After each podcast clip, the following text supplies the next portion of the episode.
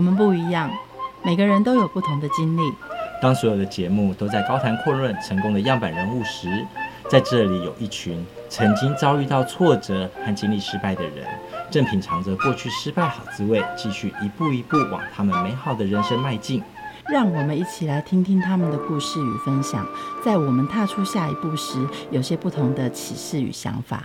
欢迎收听《失败好滋味》，我是贝大小姐，我是 Rico。哎、欸，你看，我想要买这个吐司的抹布，长什么样子？为什么要买啊？我在小废物俱乐部里看到的，它有一个像吐司面包，然后可是它是抹布，哎，而且它用很可爱的包装袋装起来的，超可爱的。生火啦，翻白眼！你买抹布就好啦，然后你用吐司干嘛？然后呢，塑胶袋包起来之后，你要用的时候还塑胶袋还不是扔掉？多此一举。可是这样洗碗洗起来会比较开心呐、啊。碗是你洗啊我洗啊？哇，我想要买这个啦！是谁创这种小废物的啊？夸张了！哎、欸，你不要小看这小废物、欸，哎，他很厉害，两个月就创造了二十倍成长的小废物俱乐部社团的团长，给你认识一下。我们欢迎猫眼娜娜。Hello，大家好，好久不见，贝大小姐跟 Rico。欢迎猫娜再度上我们的节目，这次不出书是出废物哦。你会觉得很神奇，你知道，自从被称为就是什么作家啊，然后出版人啊，然后长达二十年之后，突然有了新的抬头，我自己还在习惯，我是废物 团长，呃，这很强的废物的废物，发言了，废物的同温层有这么厚。团长，请问你开了多少社团？社团这个东西，其实大概从二零零八年台湾开始有 Facebook 到现在，大概有将近二十个社团吧，有在处理或者是比较有在管理的部分。现在还在活化中的话，比较特别是，我觉得跟最近疫情有关系。一个叫做“一起煮来吃吃吃”，就是疫情那个“疫”，然后一起煮来吃吃吃。另外一个刚刚就是贝大小姐介绍这个莫名其妙成长二十倍的小废物俱乐部。看一下那一起煮来吃吃吃，感觉你疫情没有了，这个社团要怎么办啊？换字哦？没有啊，那我们就只要改成，就是把那个疫情的“疫”改成一二三四的“一”啊，继续吃吃吃就。就是有大家都要吃嘛，对不对？真的？为什么会想要开一起煮来吃吃吃啊？哦，其实我跟你说，这个没有什么太复杂的逻辑，主要就是因为这从那个五月十十五号就开始一个礼拜，不是我们大家就升三级吗？升三级之后，不是就开始变得就是不能内用，然后变成大家都在家里嘛，就会发现。说，其实在家煮饭这个东西，煮了三天之后，你会开始缺乏灵感，就不知道要吃什么。那所以那个时候，当初开社团的目的，很大的原因，真的就是想要说让大家交流一下你吃了什么，那你煮了什么，你吃了什么之后，可以给别人一些灵感啦。确实就会有这种状况，就是你会发现说，我们社团如果今天有人 po 什么丝瓜的料理，可能过了两天就有人 po 丝瓜的料理，不管有意或无意，真的就会从中找到一些煮东西的灵感，或者是我自己也会啊。像我每次看到我朋友在吃某些东西，我想说，哎，对耶，这个类型的食物或者是什么，我好像很久没吃了。那我们也会想要去吃。其实这有一部分帮忙解决那个就是饮食选择困难症这样。这好像是比上网自己去找食谱来的更有趣，对不对？对，因为有可能你可以问到说，人家在煮一些小细节，找煮东西的 paper，就是看到人家弄这个的时候，你可以问一些问题，或者是说像我自己的习惯是，我如果煮什么食物，我大概会顺便分享一下，说我为什么特别想吃这个。对啊，然后或者是说有些东西是。你可能在旅行的过程中，你吃到了某些食物，然后你会对这个回忆有感想。像现在我们大部分人去旅行嘛，不能去我们大家都爱的泰国之类的，啊，那你就会觉得说，那我就想要吃凉拌海鲜，用这个方式去回味一下你的旅游，或者是说让大家觉得更有趣。其实感觉上面它不是不会煮，而是这一道菜其实是我很久没有做，然后让它去勾起一些回忆，或者是哎可以来做做看，或者是说有一些每个人的一些小细节，就是可能比如说大家都会做丝瓜。蛤蜊，可是有可能你你加了一个东西之后，它可能就变得更好吃。像我之前就是有一个情况是这样，就是说我们大部分都会做咸蛋丝瓜或者是或者是蛤蜊丝瓜，但是如果你把它们全部加在一起，变成咸蛋蛤蜊丝瓜，哎，其实超好吃的耶！是双拼的概念，就清冰箱的概念。一起煮来吃吃吃，是因为疫情期间开的。那小废物俱乐部是什么时候开的啊？为什么突然窜红了？小废物俱乐部其实大概在早一年，呃，我忘了是年底还是年初，反正就大概在比这个近年来说，大概是它成立大概不到两年的时间。但是事实上，我在成立小废物俱乐部之前，我就已经有跟朋友聊过，说我很喜欢买一些有的没的，或者是发现一些有的没的东西，觉得它很有趣。比如说像我自己的公司的同事群组，他们有几个好朋友，就是很喜欢文具或者什么。那我如果看到可爱的文具，我就会截图传给他们看，或拍给他们看，或者是说我自己在板上看到某一些有趣的东西，或者是像之前啊娃娃机还很盛行的时候，因为那是我个人特殊专长，我很会玩假娃娃。夹到战利品的时候，可能就会拿来爱现一下。就是以前是分散在可能私人的赖群组或私人的一些沟通平台上，或者是个人的板上。那我到这时候开始去做小废物，只是想要把它集中在一起跟大家交流。但没想到殊不知，就是可能因为疫情的关系吧，因为我们小废物俱乐部它其实是很轻松、很有趣的，然后都是在分享，包含像玩具呀、啊，然后像一些文具呀、啊，还有一些有的没有的、啊，你觉得很有趣的东西、很可爱的东西，或者让你觉得我不知道这个为什么要这样弄，但是我就是好想要，就是它没有什么用处。就像刚刚贝大小姐讲的一样，我洗碗可能有十五种洗碗方式，但是我就是想要用吐司洗碗，你管我？因为有可能你去十元商店，你买一个真正洗碗用的菜龟波，它可能只要十块，可是你买吐司菜龟波要三十块。但是不管我就是要用吐司菜龟波洗碗，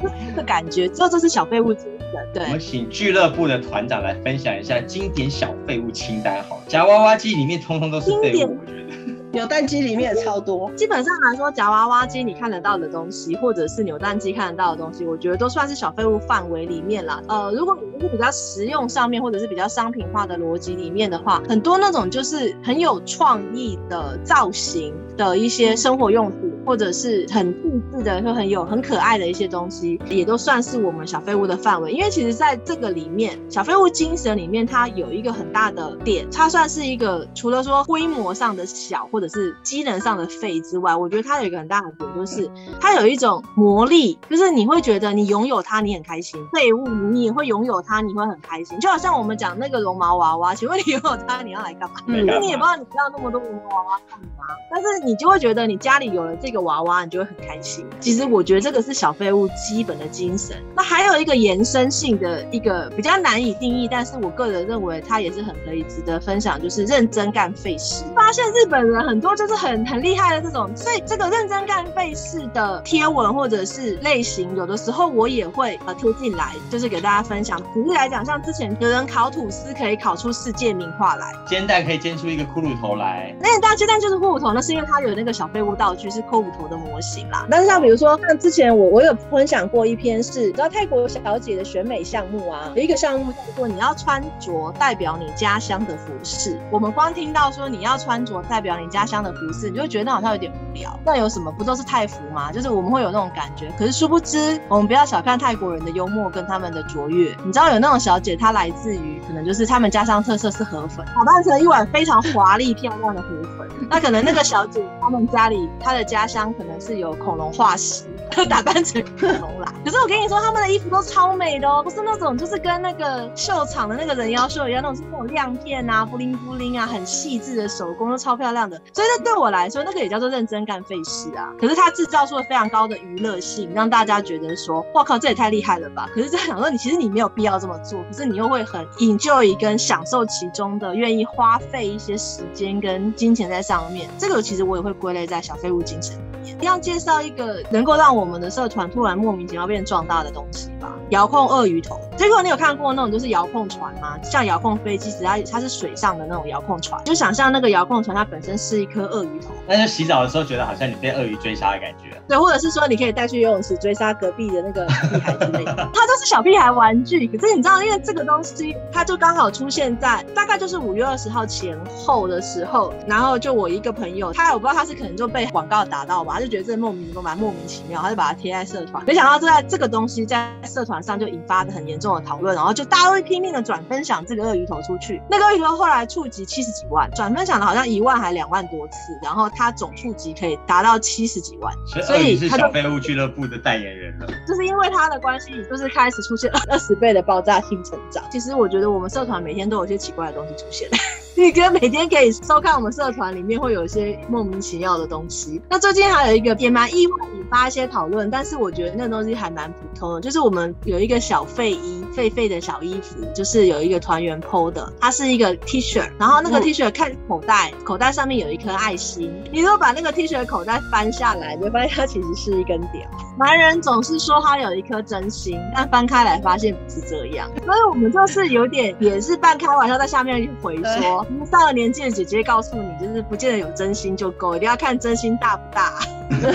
气泡纸做成的被单哦，对啊，那个其实是我那时候有分享的是，是有点可惜啊，它并没有真的被商品化，它好像是某一个棉被、棉被跟家具公司的创意企划提案的东西，它没有被商品化。可是我觉得它可以被商品化，欸，你会一面到那边看，一面一边啪叽啪叽，干嘛好玩？根本就不要睡了，因为还没有弄完。这经过这样的一个清单介绍的话，如果喜欢的话，自己可以搜寻小废物俱乐部，然后可以加入。如果大家要加入的话，就会受到社团团长的一些审查，对吧？审查的部分，目前为止的话，我是没有特别在审查啦。基本上你提出申请，我都会欢迎。可是当然，我们还是经营社团，还是不希望碰到几种状况啦。还是会有一些，就是如果真的不符合社社团规范的话，我们还是会请他移驾到适合的地方去。哪些哪些不符合的？哦，比如说一定是常见的那种，就是他不分青红红皂白就就推出商业模式啊，就是可能他跑进来就为了卖东西，看就觉得是诈骗。假账号，就是他卖的东西也不是真的，他要卖东西，他可能就是一个诈骗账号，然后可能就会跟你说什么股票投资或者是彩券投资啊，那种有的没有的东西，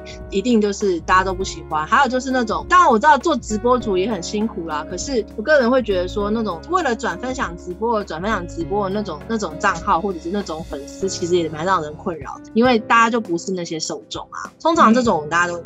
掉，然后封锁掉。那还有就是比较不喜欢，就是太过政治化，就是会删过几个，就是少量的成员，是因为他其实并不是要分享小废物，他是要分享某些东西，然后去冷嘲热讽一些政治现象，或者是针对某些政治人物。例如，不管他 AZ 就是一个废物，自尊打莫德纳就不行了。那我就砍掉，拜拜。你来错社团了。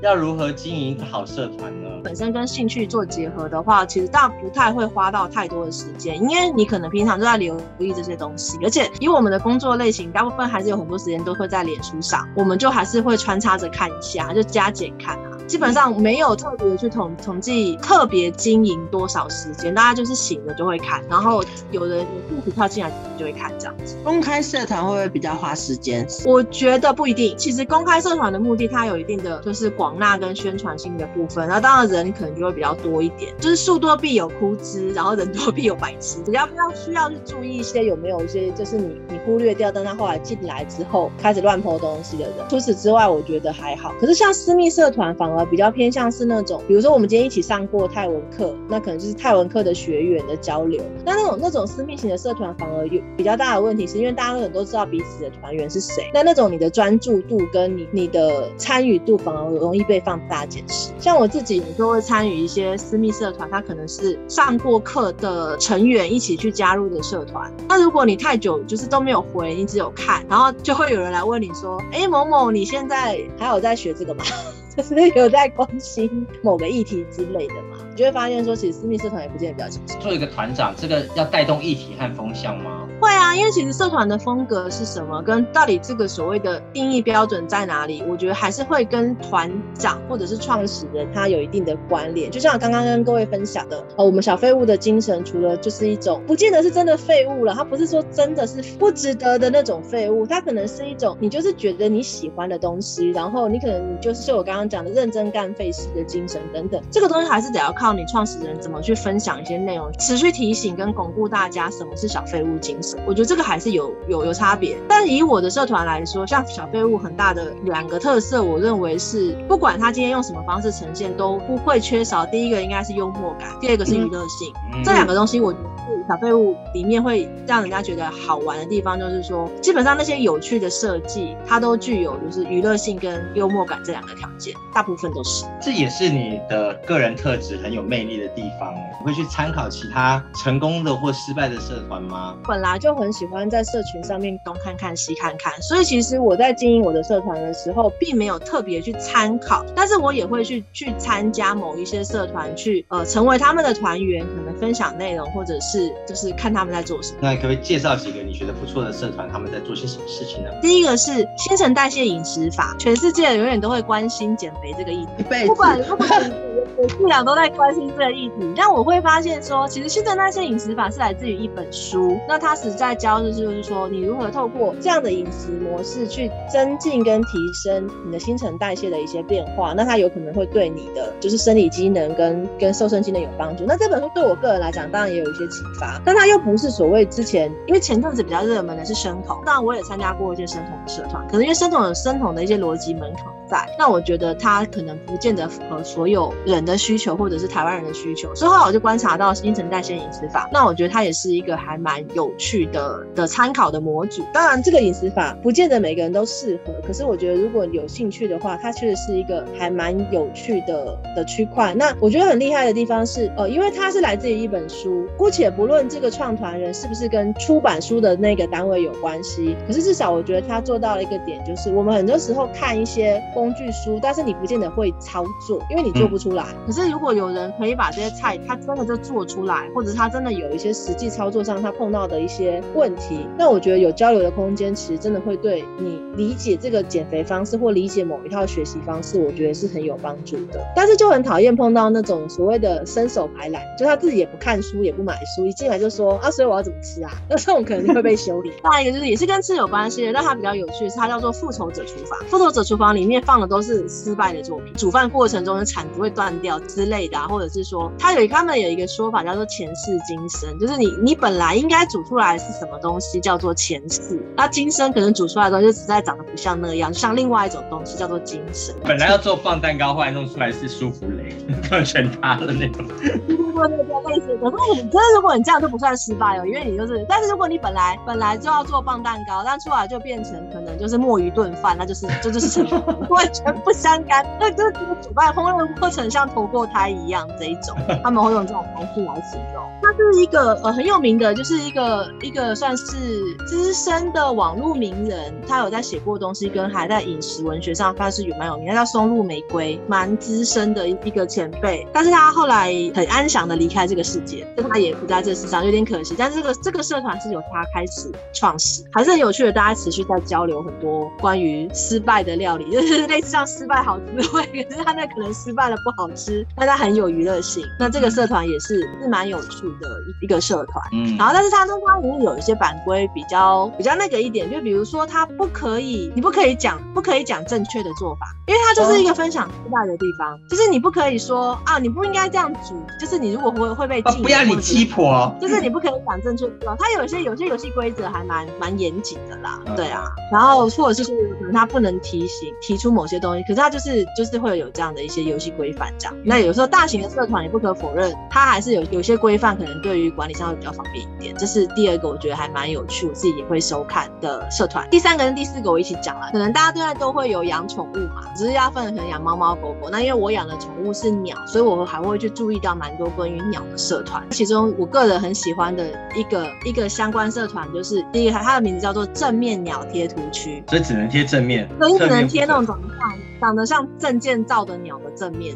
因为你就发现鸟其实拍正面看起来会呆呆的，还蛮可爱的。它的游戏规则是，不管是你自己家养的鸟，还是你网络上看到的鸟都可以。但是你如果是网络上看到的鸟，你要标明出处之类的。反之，它就是一定要有正面，你才能够符合规范。然后就是正面鸟贴图区。然后后来跟正面鸟贴图区相关的一个叫做菊花鸟贴图区，它不是正面，还是拍屁股？怎么大家都有这么办法，一直拍到鸟的屁股？就嗯，还蛮多屁股可以看的，还蛮妙的。就那个视角，那种视角真的就是所谓的主人视角，就是你爱鸟的时候，你会觉得那视角很可爱。可是如果你你对那个生物没有特别好感，就觉得杀小什么东西啊？那作为一个鸟主人，你喜欢看正面还是菊花鸟？个人如果是看鸟本身，我是喜欢看正面。可是看别人家鸟可以看菊花没关系，我没有想到很多菊花。但是如果是看别人家的鸟，我说哦，蛮有趣的，各种奇奇奇怪怪的花屁股啊蛮可爱的。会不会封锁屏蔽呀、啊？你有什么屏蔽的规范吗？我会看情况了，因为有的东西是你一看他就知道他是假账号，比方可能一进来就像我刚刚讲啊，一进来就叫你签财券啊，一进来就不关部分翻七的十一，他可能就是在卖东西，那种大家都直接就是直接就封锁或移除掉。那如果有些事他可能有点走，他也不见得是完全故意的。像比如说之前我们就会发现到说，偶尔啦会有一些粉丝页的账号进来，那他分享目分享内容的目的其实是为了业配他自己的粉丝页，那我我可能就会下去回他说，我说我们这个是耍废的地方，那你如果是偷偷业配自己这样不够费，就是会会稍微点到为止，或者是说他如果真的有人吵起来，我就会跟他们讲说，我们说，哎、欸，其实这样子就大家都不太废耶，我们还是耍废一点，就是不要在这里吵架乖，然后可能就是我就会讲说，多久之后这个文章我会移除，就是如果他不是单纯的假账号，我就会大概还是会去交流一下，再再移掉文章这样，然后我就不会，但我就不见得会封锁那个 po 文账号，可是如果是摆明了他就是就是那种很欠封锁那种，那我就会直接除掉这样，耍废就好了乖。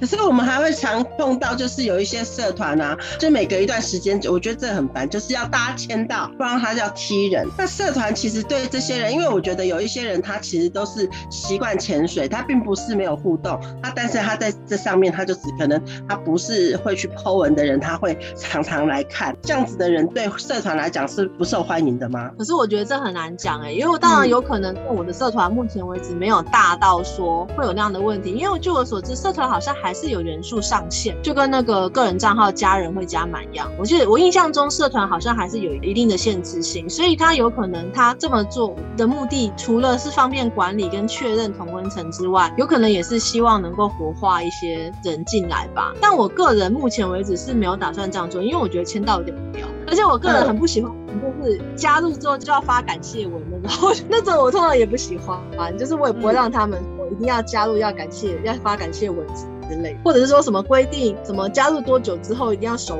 抠我我不会这样，我就是个废物啊！哇，从零八年走到现在二一年了，这十多年来，你看到社团的变化与趋势有哪些？基本上来说，我觉得它比较有趣的地方就是，它一开始社团这个功能，我认为啦，我个人认为它比较偏向是呃私人机能使用，就是平常比较偏向是说，哦，我们今天在网络上有在做社群管理的工作者，比如像我们这种粉丝页小编啊，或者是企划人员啊，或行销人员，基本上我。觉得它一开始比较偏向是那种就是机能型的使用，随着就是这些年来的一个我们讲社团跟粉丝页它是相辅相成的嘛。那因为粉丝页的的流量的触及率就是触及率有下降，然后广告费有大量提升的情况之下，会发现说如果真的要以能见度跟就是同温层交友这件事来讲的话，就越来越多人转向社团经营这个部分，就等于说它从一种半私密的逻辑变得比较偏向公开化的逻辑，比较偏向是单纯的一个。社群经营的一个逻辑，我觉得这是他在工具上转变比较有有趣的地方。现在就变成说，因为大家之前经历过 Facebook 的那个粉丝页流量红利的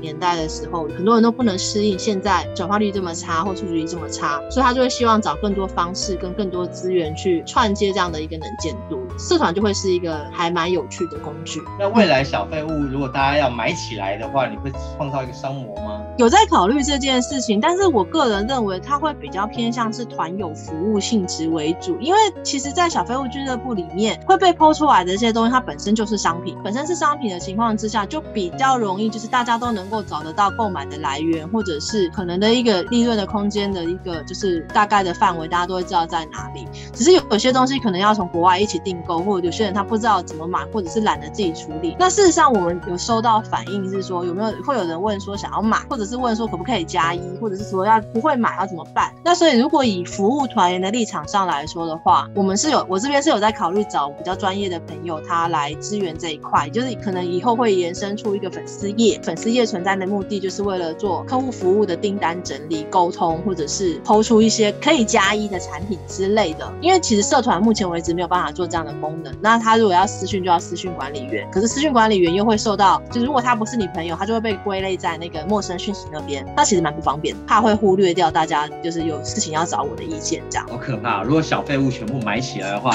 疫情期间台湾的经济就靠你了，团主。除了一起起来吃吃吃，还要一起起来买买买。不是啊，那以后你没有去逛过大创或彩油馆吗？有啊，常常买回来东西之后，没过多久就开始后悔啊。对，那就是小废物圣地呀、啊！觉得在大创跟彩油馆可以当土豪吗？就觉得很爽，真的。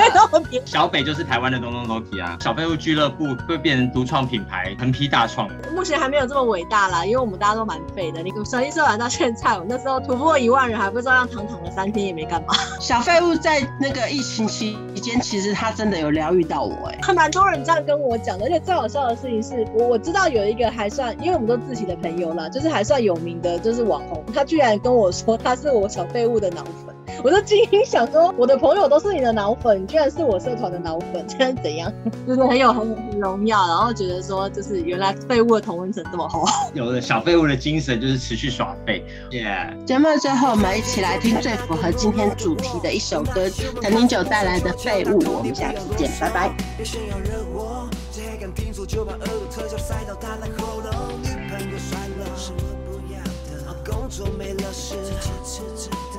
在全世界都怕我，全世界都怕我。哈啰，忘记有多久没有照着镜子好好看看自己。没人信任的关系，那封没人回的讯息都是假的，伪装的，其实还是。